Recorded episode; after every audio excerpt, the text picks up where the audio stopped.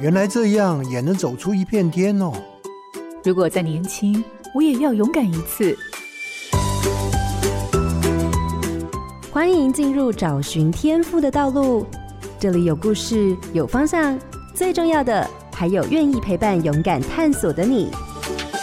我们一起让教育不一样。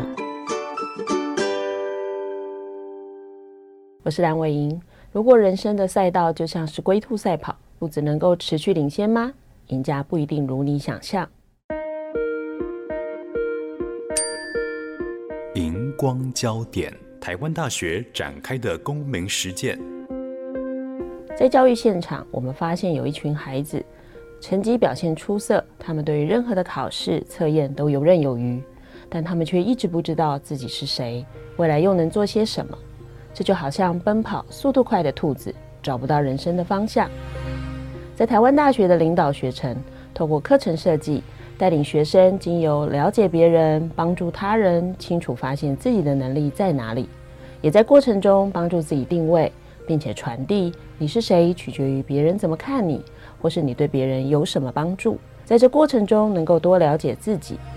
台大领导学程詹奎元教授提供三个领导心法：第一是领导自己的能力，其次要学习。扮演好被分配到的角色，最后才进阶到领导他人的能力。透过自我探索的过程的训练，让领导能力成为生命的养分。不论跑得快还是慢，有正确的目标才是关键。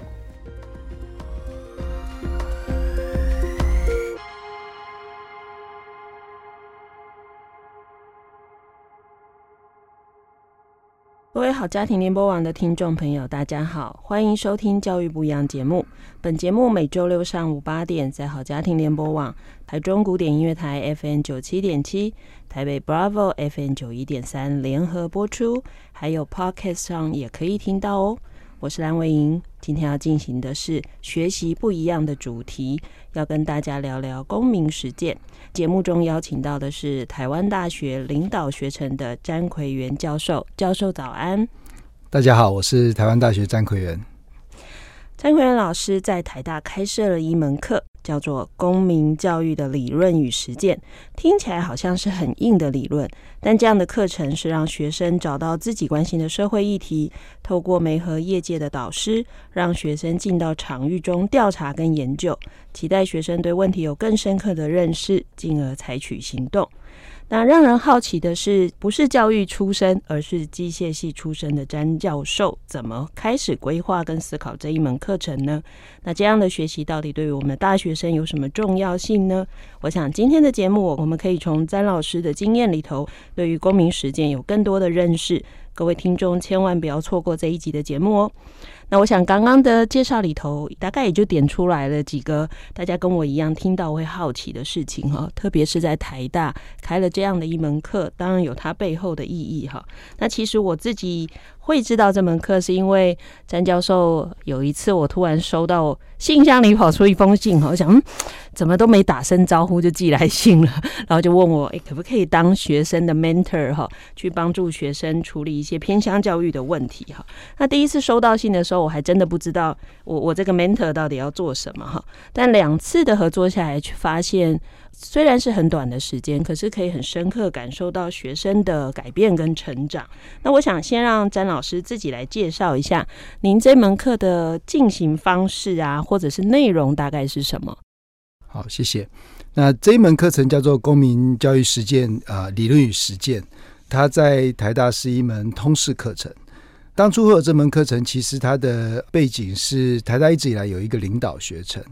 那领导学程啊、想要帮助学生建立的其实是三个不同面向的能力了哈。一个就是他必须要能够知道他自己对于什么样的事情要花多少时间，这一个比较像是自我时间掌控，就领导自己的一个能力。那这个能力其实，在很多很多人其实是陆陆续续由小学一直到大学都还在建立的。那当这个能力有了的话，他就开始要进行第二个阶段，就是他自己在团队中的定位这件事情。就是说他在团队中可以是任何角色，当他被指派一个角色，他如何在这个角色里面去稳定的做好这个角色，就行而于，行有余再去帮助别人。那这比较像是第二个阶层，就是会领导自己之后，他去去去跟人家一起合作。那到了最后才是说，那如果今天轮到你当一个主导者，你要怎么样去指派跟维持一个团队合作跟啊专案的进行？所以它大概是分成这样的三个不同的面向。那这个是领导学生所关心的。那在这个过程里面，其实我们最重要的就是希望学生对于一个议题他有感觉。那那个感觉，不管是出自于他自己的兴趣、他自己的背景，或是他纯粹对这样的一个议题感到非常非常好奇。那所以我们就在通识课程开了这个公民教育理论与实践课程，就是希望邀请除了领导学生之外的学生，他如果对于一个公民所需要扮演的角色觉得很好奇的话，那欢迎他来修课。那因为我自己的背景是工程背景，所以我。讲比较多的其实是实践的部分了，所以这门课程的规划就是啊、呃，当然会邀请一些不同议题的呃老师来跟大家分享。那议题可能是例如说环保、无障碍环境，其实都是大家身边但是都非常重要的议题。同时，学生也会分组针对一个议题去了解。那这门课程并不着重在针对这个议题去解决啊、因为一堂课里面要解决其实会有点短。所以，我们希望他们就是把一个议题看清楚。大概这门课的期望是这个样子。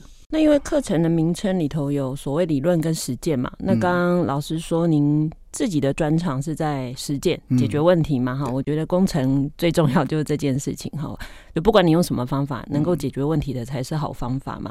那在理论的这一块呢，因为詹老师自己不是学这一类出身的，那在这个部分，在理论方面，我们提供了学生什么样的养分呢？那理论的部分，其实一方面我自己也有上点点课了哈，因为就开这个课还是要看一点书嘛，所以部分算是现学现卖的，跟学生一起了解这个领域。那但另外一部分也蛮仰赖我们学校社科院的老师来参与，所以在这课程里面也会邀请一些相关领域的老师来来了解。不过后来我发现一个很重要的事情，就是其实要先让学生知道这个议题的重要性。所以我会倾向先实践，再回来看看理论。就是说，公民教育相关的理论有一些会比较偏向于描述性的一个陈述。那你如果没有实践的话，比较没有感觉。那你做完这件事情，再回过头来看一样的一句话，其实你的感受会蛮不一样的。嗯。所以虽然课程的内容里面理论跟实践都各放两个字，但是实践远大于理论。我其实还蛮认同这样啊，就好像现在高中教育啊，在做新的课纲改革一样，嗯、很多老师在过去很习惯的，就是我就直接告诉孩子这是什么。嗯、可是我们常常在现场会发现，知道跟真正理解其实是不同的。嗯、就除非你真的有亲身经历，你才能真的懂原来课本里的那一句话是这个意思。就像刚刚詹老师在讲的这个部分一样哈。但我刚刚听下来哈，就是不只是这一门课，包含整个领导学程，在做这个领导的规划的时候，有一个是从领导自己开始嘛，然后一个是呃能够成为团体的一员，共同做合作，最终才会走到所谓的领导他人去完成任务嘛。那您自己看您的这一门课，它的领导比较属于哪一个部分？这一门课我们当然是了解了一个普遍，可能是台湾有一群一直以来功课念得比较好的学生的一些共同特性，就他们其实不知道他们自己是谁，他们对于各种。测试或者是考验都游刃有余，那讲白了就是比较会考试了。比较会考试并不是他们的问题，但是可能会产生一个他们的障碍，就是除了这个之外，他们其实不太知道他们还能干嘛。所以我有试着去访问几个同学，只问他们说：“你们觉得你们跟别人有什么不一样？”其实很很难讲得出来，几乎讲不出来。啊，我说你们入学不是都有那个书审资料，不是都写得很漂亮？那其实对，那个是他们努力去找出自己的不同点，但是他们其实实际上是不是真的认同自己那么不一样，还有一点不必然。那也就是说，这些学生在到了十八岁，他都还不知道自己是谁，那有点可惜。所以我们就感觉说，他很大一个任务，就是在这个课程里面，其实有一个隐性的任务，就是经由去了解别人、帮助别人，才知道自己能够干嘛。哦，所以也帮他自己定位，所以定位这件事情也是这门课我我一直希望帮助他们建立的，就是你是谁，其实取决于别人怎么看你，或是你对别人有什么帮助嘛。嗯，哦，所以也希望他们借由这个过程，大概多了解一下他自己了。嗯嗯。呃我其实当时接到这个邀请的时候，心里头，嗯，其实不会觉得好奇怪，我我反而觉得、嗯、哇，真的很棒。我所谓很棒意思就是说，当能力越够的人。尤其是从小到大可能能够进台大的孩子，可以想象的是，他可能从高中、国中得到的教育资源，或者是国家的一些支持，可能相对是多的。所以，当一个被社会支持很够的孩子，这样慢慢成长以后，但有一件事还蛮重要，是回头去想的是，那我到底能够为这个社会做什么？不然，我们如果把每个孩子都培养成你只是要成就自己，哈，这个社会可能就没有办法越来越好。所以，其实带学生们进来开始关心所谓的公民议题，也许就像詹老师讲的，我觉得更多的是在跟别人互动的过程中找到自己是谁，好，甚至找到自己人生的价值在哪里，哈。那当然，这个我就会好奇是，呃，如果詹老师你自己没有这样的热情，应该很难带这样的课，哈。就是说，如果我们自己不是关心社会的人，结果我要硬去带一群孩子关心社会，我们好像也很难点燃他们，哈。那你自己呢？你自己也是？会主动关心社会议题的人吗？我是到大概这十年吧，主要的原因也是就是说，台湾的教育相对比较单纯啦，所以像我们这种就是只会念书的，一直以来就是跟着规划好的路在走嘛。那一直到大概十年前，开始有一些机会跟学校其他领域的老师做非常多的合作，然后有一些老师就知道，因为在做这种所谓跨域合作的过程里面，会发现工程的老师比较少出来。那我也不知道为什么，就就就比较少。对，不好说。那就变成说我只要一跟他们讨论，就会发现我可以了解的事情蛮多。就是我从他们身上学很多东西，然后我好像又可以做一点事情。举个例子，其实我自己最有感的，其实是一些无障碍环境的建立了。那这个你就去四处看那些病友。他们要的其实还蛮单纯的。那这些东西，你看，我们都可以让车子没有驾驶，都可以在路上走了。然后有一些议题，真的你仔细看，它没有那么复杂，但是要帮他们生出一个答案，好像还蛮难的。然后就这样一次又一次，那当然是对这个议题有感之后，再去看一些书，然后对其他议题又有感，然后找朋友。也因为这样子，慢慢开始认识蓝老师，认识很多其他的老师，就比较知道说，哦，原来自己学的东西是一小块啊。如果问题看清楚了之后，你其实也是从学学生上学学到的嘛。就是说，你问题看清楚，你比较知道说，哦，原来工程在这边发挥的不单单只是帮大家做一个晶片这一件事情而已，它可以处理更多的议题。所以我自己是蛮有感的啦，所以我才觉得说学生也应该要经历这种过程。嗯。所有的技术或专长好了，它总是要有一个投注的场域哈。尤其是你刚刚提的那个无障碍设施，因为我之前在高中开课啊，我们有一个单元也是研究这个。那我发现一般人对于这种明明就已经生存呃生呃生活周遭有非常多无障碍设施啊，其实孩子们是没有注意到的。我还遇过我的学生很可爱跟我说，他一直以为那是造景。就是地上那个砖，我有一次还跟我学生的妈妈说：“请问你到底是平常把你女儿关起来是怎样？她怎么会不知道这是什么？”那我们早期其实是知道，那是因为那时候政府刚开始去推动无障碍设施，结果这一代孩子。反而不知道，他就觉得他就是地上的一个装饰品。嗯。那甚至当他发现这事的时候，他还真的没有感觉。直到他听到真正有障碍的朋友告诉他，他自己人生每天的感受跟遇到的困难。呃，就像您说的，就是孩子要真的经历跟站在那个人立场，才会突然发现，原来他以为。没有很困难的事，或者好像是理所当然的事情，原来对别人是这么重要。我想这个议题也是这样。那当然我，我我就会另外一个就想的就是说，原来做这门课当然有它的目的。那在您呃实施这几年看下来啊，您怎么观察到您的学生进到了这个课程，真的发生了一些你预期看见的成长跟转变吗？呃，我觉得时间可能还不够长。所以我看的都是短期的啦，短期的效益是一个很明显的，学生很愿意去做跟他学习不关的东西，这个是我觉得是还蛮重要的，因为科系只是一件事情，那你自己可以做跟想做什么其实是更重要的。那我们有非常多不同学系的人来针对他跟他学习直接听上是无关的一个议题在处理，所以我自己觉得是有效益，而且这些学生持续的在回来。啊，回来的原因是就是这门课结束了，他还在做这个专案，已经没有人在支持他了，就是说已经没有学分了，已经没有经费了，但是他们还自己在做，所以这些其实都约略感觉得到，说我们比较像是引发学生一个想法之后，他就可以自主前进了嘛，哦，要不然。我们都一直要拉着他，其实也蛮辛苦的。如果从这几个点来看，那效益是还不错了。嗯，这有点像我我那时候协助过两组学生嘛。我一直记得第一组的学生后来就跟我说：“老师，虽然这个课结束了，可是我们这一群人还会继续做这件事情。”他说：“因为我们真的很关心偏乡老师的专业发展。”因为我记得我的第一组学生做的是这个哈，呃，可能就像老师讲的，就是这门课可能只是一个起点。点燃他们的这个起点，但之后他应该可以因着自己对这件事感兴趣，继续往前走哈，往前进这样子。那当然，这个是在讲我们看见学生的一些转变。我我有点好奇哈，就有点岔出去谈，就是这几年其实还蛮常听到大学生忧郁症啊，或者是走不出来，或者是说，哎。也很有可能是有些是高中累积下来的压力，到大学突然没有那么多人限制他了，诶，他突然整个自己没办法承受这些事，又或者是真的上了大学以后，发现自己好像不是自以为的这么特别，所以就会被一些忧郁或身心呃心理的疾病困扰着。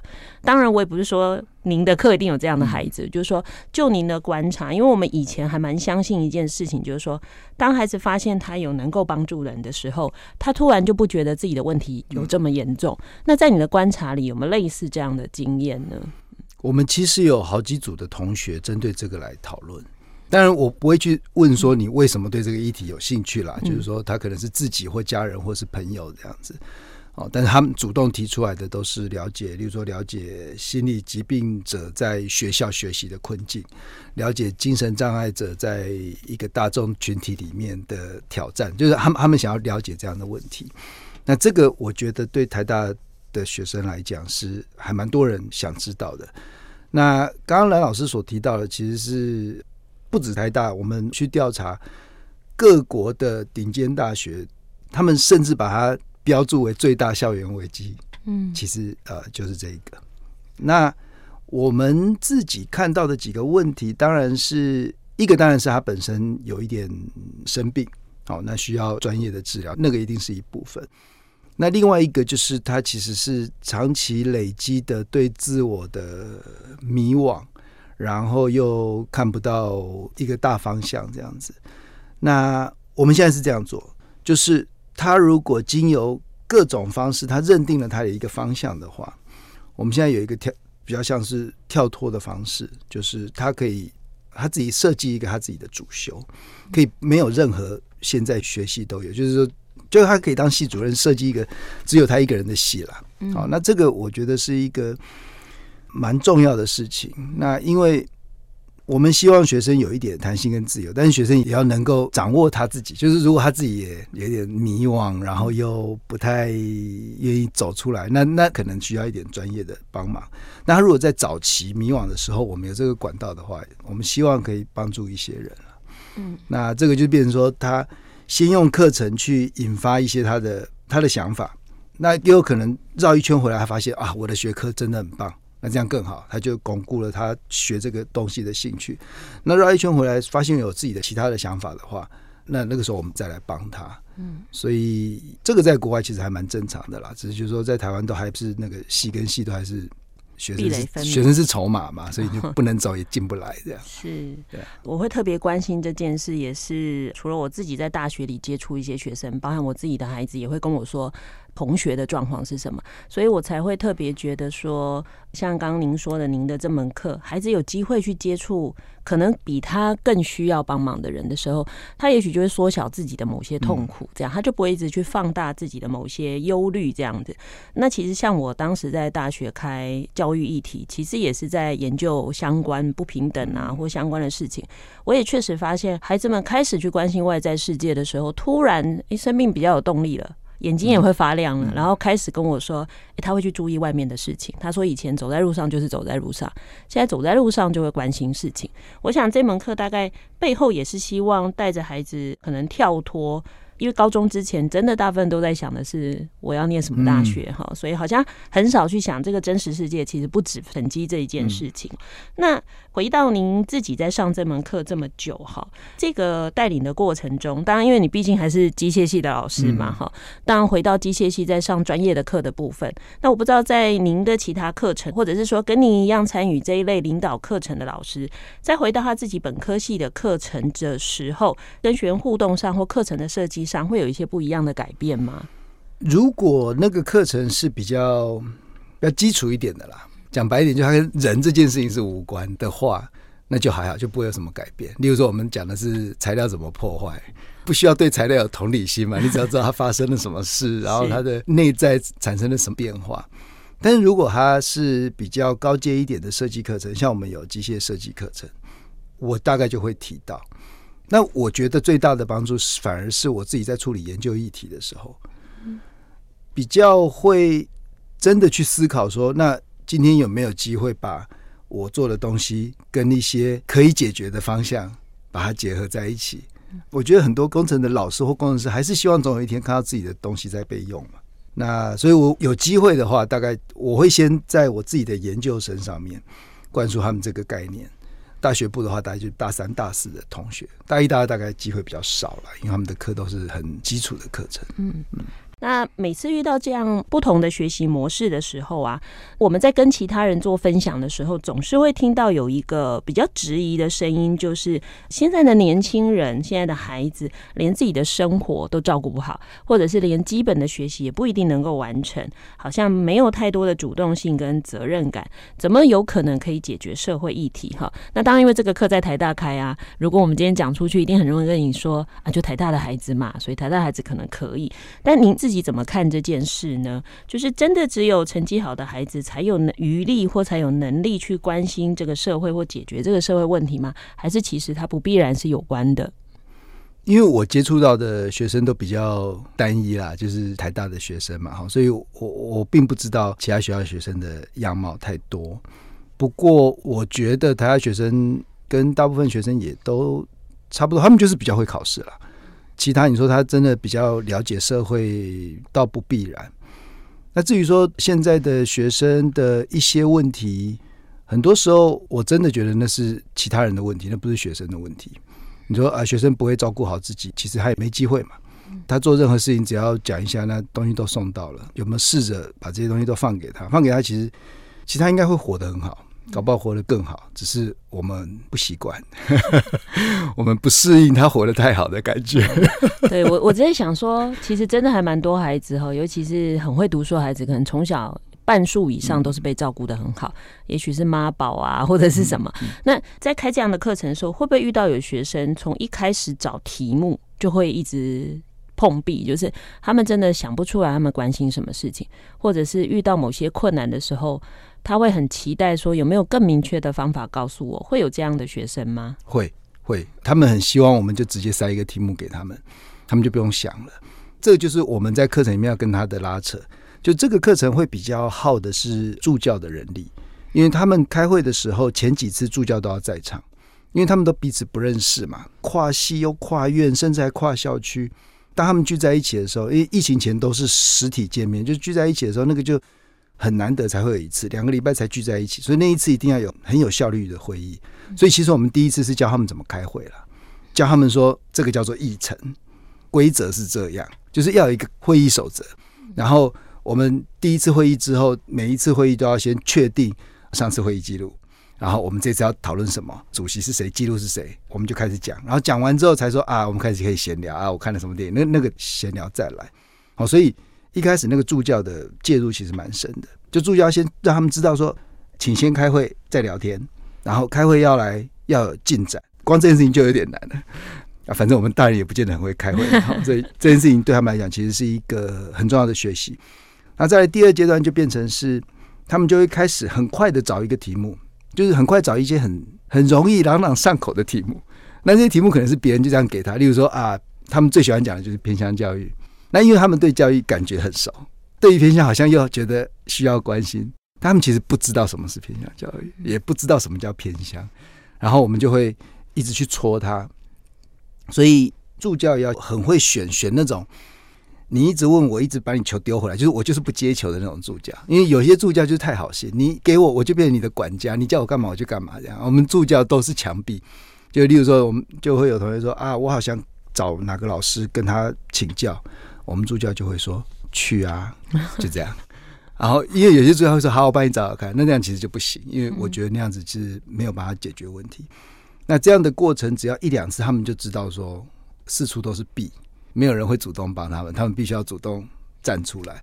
所以大概到第三次左右就稍微好一点。就刚刚蓝老师所讲的那个状况，就是在等答案的啦，在飘移不定的啦，那他们就会开始讲出他们为什么关心这件事情，然后开始把一些问题厘清。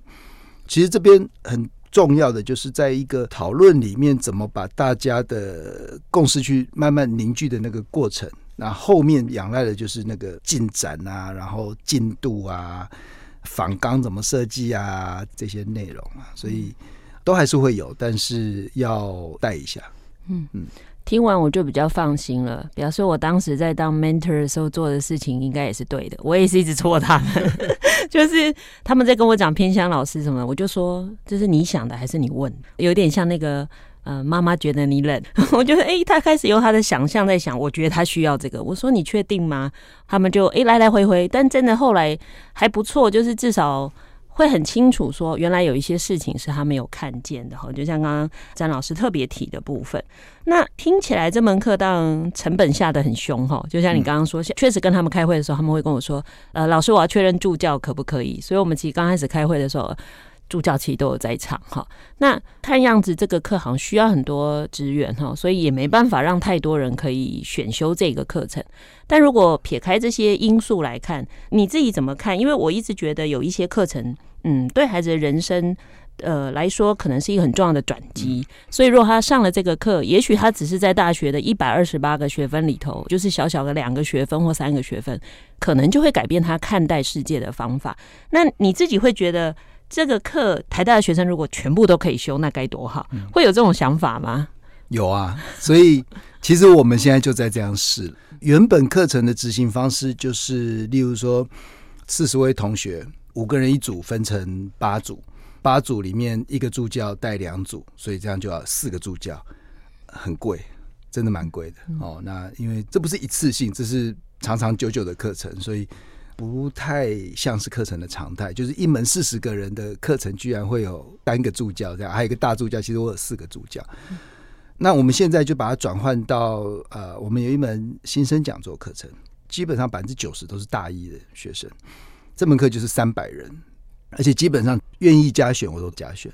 那你要放到到三三百人的做法，就是第一个就是助教还是要维持少少的，不能太多。所以这门课三百人助教只有三个，但是他们处理是其他事情。那这些助教不进团队，因为一进团队就蛮麻烦的。那课程执行就要有一点变化，因为当时三百个人的时候，我没办法 handle 三百个人的夜师，所以反过来我要他们找所有的文献，就是学会从这个世界的所有可找的资料里面去挖哪些资料相对是比较对的。所以执行的方式也是一样，我们现在让他们自己可以找两个人，就是一共有三个人是朋友。然后一组有六个人，所以我帮他这一群朋友跟那一群朋友要建立一下关系，这样子好，所以他有约略认识的人跟一堆不认识的人。那六个人一组，每个人就要在期末一样要针对一个议题，议题我会给他们一些原则性的建议，但是不会给他们说你就要做，例如说你这次一定要做跟这个联合国有永续哪些指标相关的，那个对他们来讲有点太难。只要离他自己近就好了，就他自己有感的，什么老人家一个人在家里的啦，或者是交通事故之后没办法工作的啦，其实这种都可以。那从这个议题找所有的法规文献，从不同的面向，所以最后他们呈现是一个报告，就说针对这件事情，我发现有很多个面向。像这个学期的就开始有人在探讨那个比特犬不能养之后，这些狗怎么办？那就开始深入去了解法规可不可以限制单一品种不能养。这个决定怎么决定？这个会变成什么样的一个问题？然后从各种不同角度来了解，所以我觉得也让他们对于自己在这个议题可以扮演的角色，大概有一样的成分了。那但是很缺那个专家意见，有点可惜。不过人力多，真的就没办法。是，那如果孩子们自己找到专家，这也没关系。当然，当然，OK，对，不不设限。不过确实是一个突破啦，就至少把它从四十人的一门课变成三百人，嗯，而且还是做这么困难的事情。而且我们。上下学期都开，所以是六百人啊，所以一年下来，你的学生最多，有全校最多人认识的教授就是你了，六百个学生。不不过大家大家很难想象，台大真的好多学生，非常多学生哦。有时候我们一年有四千个学生，对呀，所以六百个哇，认识不完。我几年下来，你还是会最厉害了哈。那当然这样听，我觉得至少这门课，像您说的哈，就是哎，慢慢的找到一个。更能够帮助学生的方式，哈，我觉得这也在定位到底台大怎么去看待自己对于人才的这一件事的定义。也就是说，过去的人才可能会做很多技术性啊，或者是学术性上面的一些创新、一些研发，在这种未来科技上或者是社会发展上领导的人。但现在可能更多的，我觉得也是跟整个社会的趋势或全球的发展的趋势有关。就像您刚刚提的永续发展项目的部分，哈，就是说不管你将来从事哪个行业，如果你心里头没有那个整个社会环境跟让世界变更好的基本的信念存在。其实你将来到业界，你大概也很难有一些比较好的突破哈。那当然，这里头老师您上了这么多的课程，有没有什么样的学生发展的故事是你比较深刻可以跟我们分享的？呃，如果单纯就修这门课的学生，因为他从一零九一零八，就这些学生都还在就学中啦，所以他的故事线还没出来。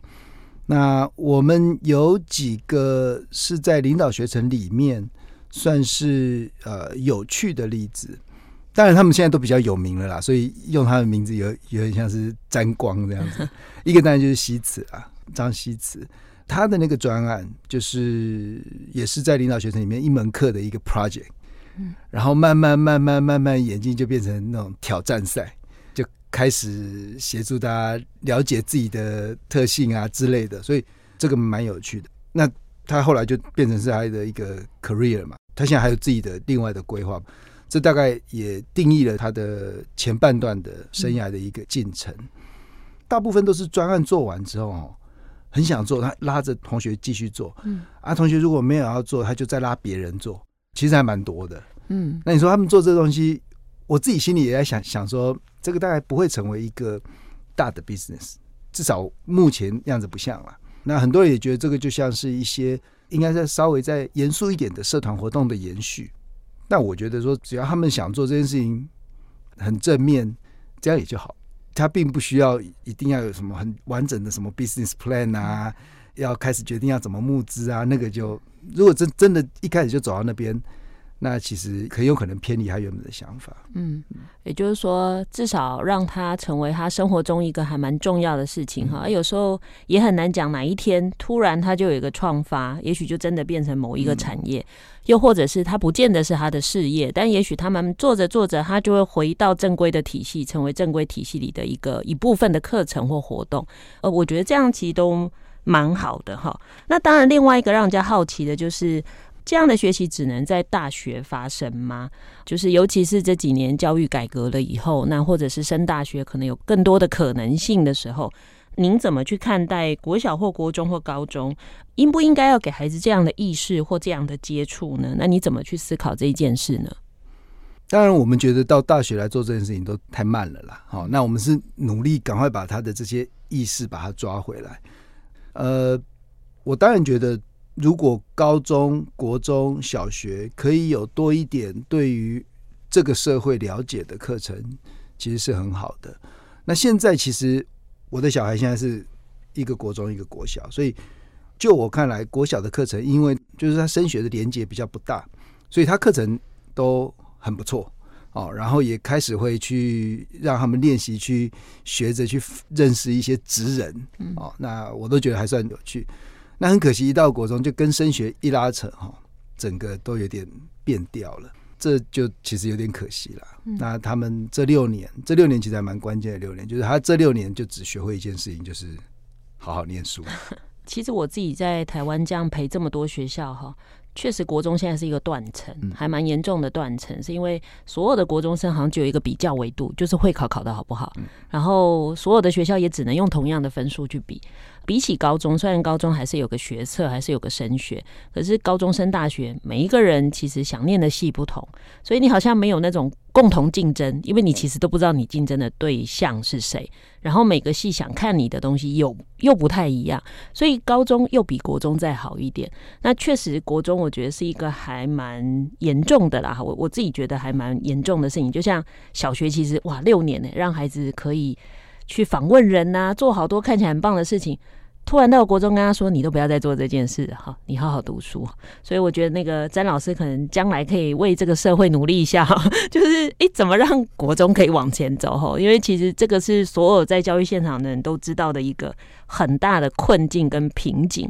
那当然，这个当然是学校的部分。假如或回到您自己的身份，假如今天学校就是没有提供呢？那父母呢？父母在这样的议题上或这样的事情上，好，或者是您想你们想要培养学生的那些能力上，家长自己可以做什么呢？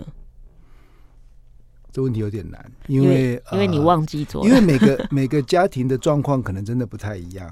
那我自己感觉最简单的事情就是多讲讲自己的故事，大概就好了。因为很多时候都会觉得说啊，例如说啊，我以前这么苦，你不要这么苦，然后就就把那些事事情就包起来了。那可惜就是说，因为你包起来，你不只包住了苦那一部分，你也把那些有趣的文化社会现象把它包住了，所以就少了一块。但是说实话，我反而希望家长不要做太多，嗯，就家长不用帮孩子做什么，不用不用做太多，因为做太多就有一点偏离原本的初衷，就是说我为了要做这件事情，然后我很努力的去。去做一些功课，那这不是原本的期望的。不过现在因为父母都是做太多了，嗯、我所谓做太多，就是就好比孩子们可能只是参加一个活动、一个营队，他就单纯是喜欢。但父母可能在选营队的时候会想的是什么东西跟学习历程档案有关。我觉得那个当然就是出发点不太一样。可是像您刚刚说的，我觉得蛮好的，就是好好跟孩子聊天，其实就很难了。嗯、真的蛮多父母连好好跟孩子聊。自己发生过的事或自己关心的事情，其实都不太容易哈。那当然，我也遇到很多父母是他不知道原来聊天是有用的，或者是像您刚刚讲的，就是诶，聊自己的生命历程，原来对孩子是有意义的哈。就是最后应该这样讲，比如说以，因为詹老师除了是台大老师，也处理招生业务嘛。假如我们真的要告诉家长，就是说，就像你刚刚说的，家长不要做太多。到底父母在孩子的成长过程中，当然这个你不用专业的部分，嗯、就是就你自己是一个父母，或者您看这么多孩子，到底在孩子的成长跟学习上，你自己认为父母的角色到底应该是什么，或者是如何拿捏，其实是最刚好的呢？我会感觉父母如果能够尽量当一个防护网，不要当那个拉的那个人。就是说，如果这个这位学生他算会考试。那给他一个宽一点的范围，就只要这个学校到那个学校都可以。就是说，他很会考试的有一区，考试中等的有一区。那如果他对考试没兴趣的，又有一区。只要他介于这一区，你很难把他从 A 区拉到 B 区。而且，就算现在在 B 区，我觉得也也 OK。因为现在在 A 区，很多时候这越往越越下走的人也很多。好，那我自己看到真的是父母管越多，这个小孩能力越差。我昨天还收到。一个，因为硕硕士班已经都放榜，连备取都放榜了。硕士班的家长打电话问我，我还有没有在收研究生？这是我这二十年来第一次，就不是学生找研，这已经二十五岁了耶！哇，这蛮严重的。啊，对啊，所以就是说，我猜了那个背后的很有可能是啊，你赶快去找老师，他说不要不要不要，这样受不了就把他找了吧，就很有可能是这种故事。但是就是你看，那那个背后那个人，可能到五十岁，大家都还这样子。其实它是一个蛮大的问题，那就会变成能力强的家长，其实应该是要很有信心的往后退，然后说不管你掉到哪边，我都可以把你接起来，要让他们掉一下。那家长如果永远走在同学前面的话，那同学就都不用看了，他跟着走就好了。所以我其实一直很希望这样做少一点好。嗯，就是成为孩子最后的支持，意思就是。孩子只要勇敢的往前冲，失败也没关系，因为他知道，如果我今天真的到了需要别人帮忙的时候，其实我身边是有可以支持我的人。嗯、但是不要剥夺他成长该发生的事，嗯、或者他个人的成长。我想那个詹老师刚刚谈的这个，其实也就跟您在带您的那个公民教育的实践课一样嘛，就是。虽然我们当然可以给孩子一个题目，给他一个方向，给一个清楚的做法，但事实上给了以后，这门课就没有价值跟没有意义了哈。所以我想这样的学习，呃，应该这样说，愿意在学校提供这样的课程，这样学习其实是一个很难的事情，因为他要花的成本可能比你原来只是在机械系上课要累很多。那当然这样的事情更需要社会更多的支持哈。那我想今天真的很谢谢詹老师哈，因为詹老师其实也很忙。然后，就像刚刚大家听的，他还要接很多行政事务，所以我想他对于这一代的孩子，应该说每一年的孩子的变化，应该比起更多只在系里头上课老师更深刻，因为你会遭遇的跟处理的几乎是全校学生的共同性的问题哈。那真的很谢谢詹老师今天带来这么深刻的一些观点哈，我想可以帮助听众们重新去了解原来。这样的学习到底对我们的孩子有什么帮助？哈，那当然，如果您是教育现场的伙伴们，你也可以去想想你能为孩子做什么。但如果你本身是父母的，也可以想想，你可不可以少做一点什么？不管如何，我们总能够为了孩子的成长，找到一个最刚好的位置跟刚好的力道。哈，那今天真的很谢谢詹老师，谢谢你到我们的节目来，谢谢，谢谢大家，谢谢。感谢您收听今天的节目，欢迎大家上脸书加入教育不一样的粉丝团。接下来，请您继续锁定好家庭联播网台北 Bravo FM 九一点三、台中古典音乐台 FM 九七点七，也邀请您上 Pocket 搜寻订阅教育不一样。感谢台湾大学领导学程詹惠元教授今天的受访，我是蓝伟莹，教育不一样，我们周六上午八点见。